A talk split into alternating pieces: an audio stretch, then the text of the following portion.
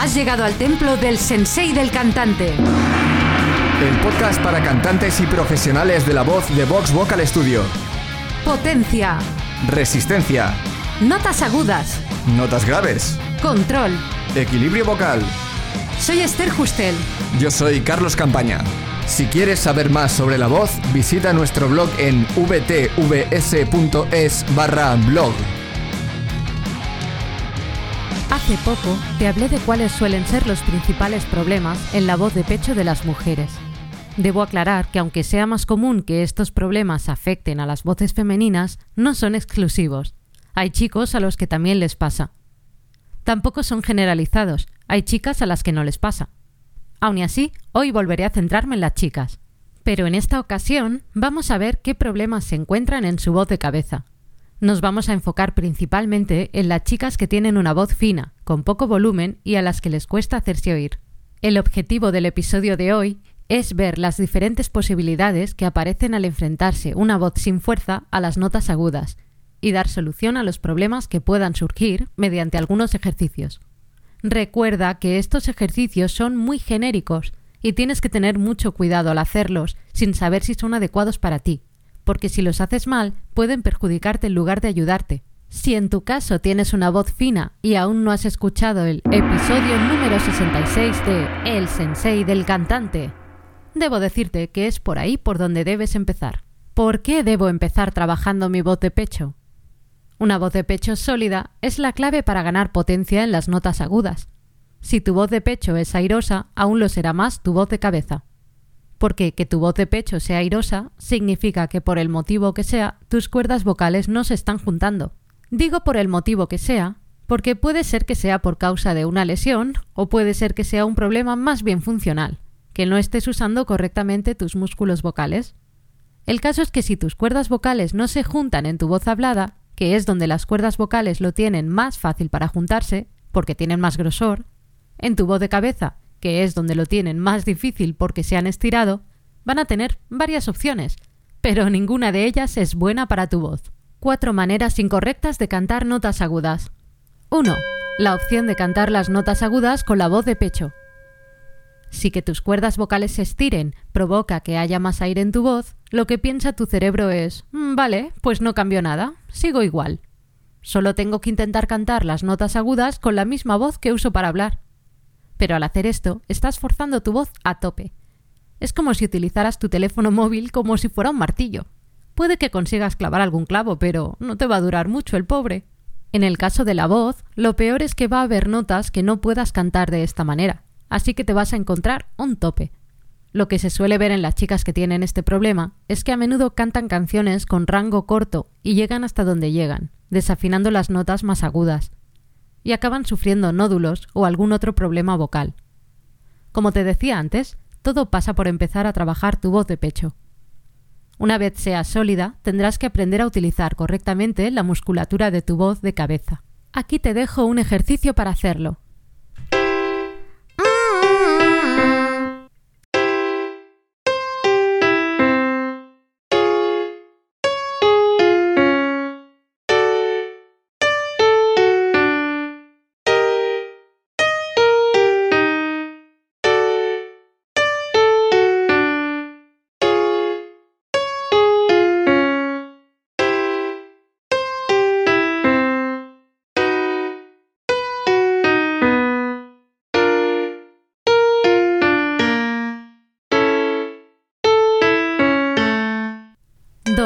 La opción de aumentar la velocidad de aire.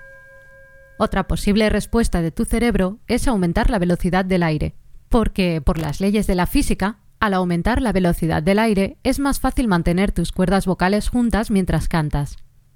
Que tus cuerdas vocales se junten implica que tu voz va a sonar menos airosa y por tanto se va a escuchar más voz que aire. Parece la solución ideal, ¿verdad? Pero el caso es que tiene trampa. En cuanto intentes reducir el volumen, todo se va a ir al carajo. Tus cuerdas vocales volverán a separarse. Porque en realidad no se están juntando porque estés utilizando correctamente los músculos que hacen que se junten. Se están juntando gracias a un efecto de presión.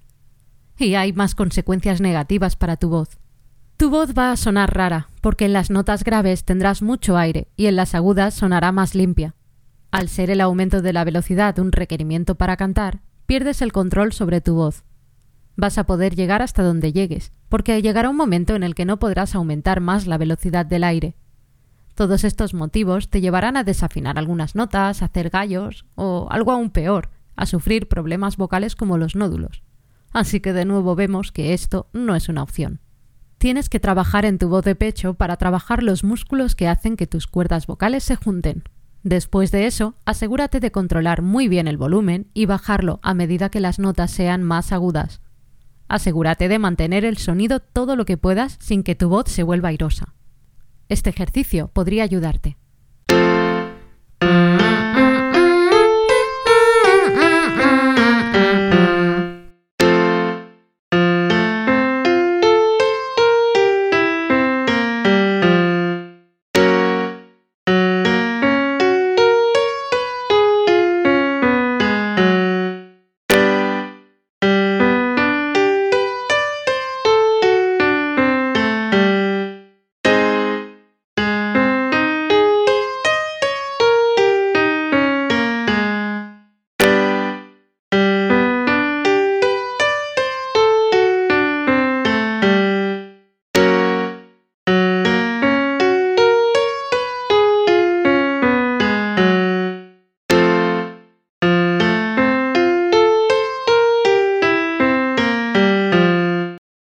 3.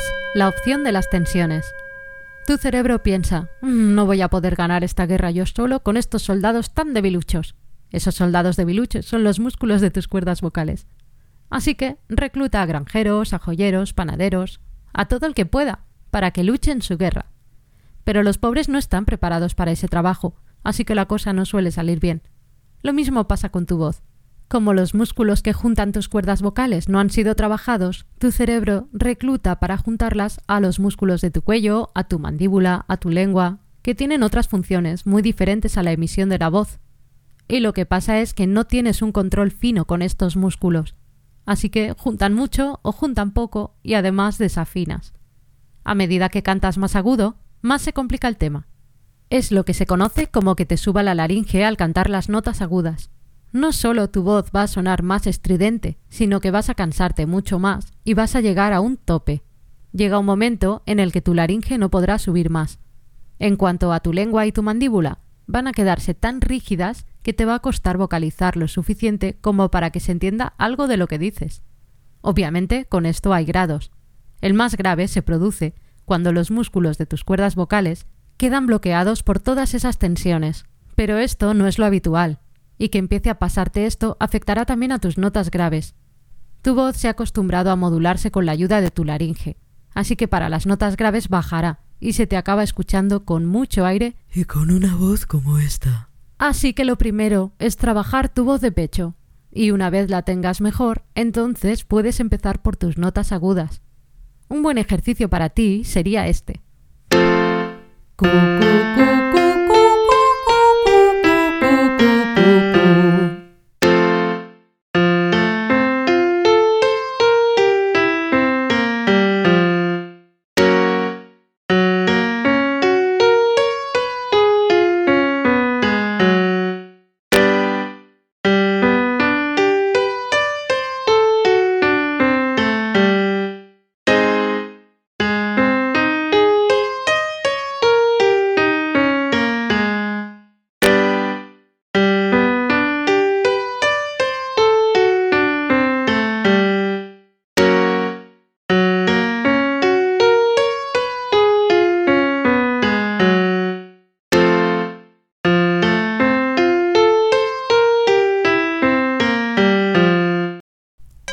4.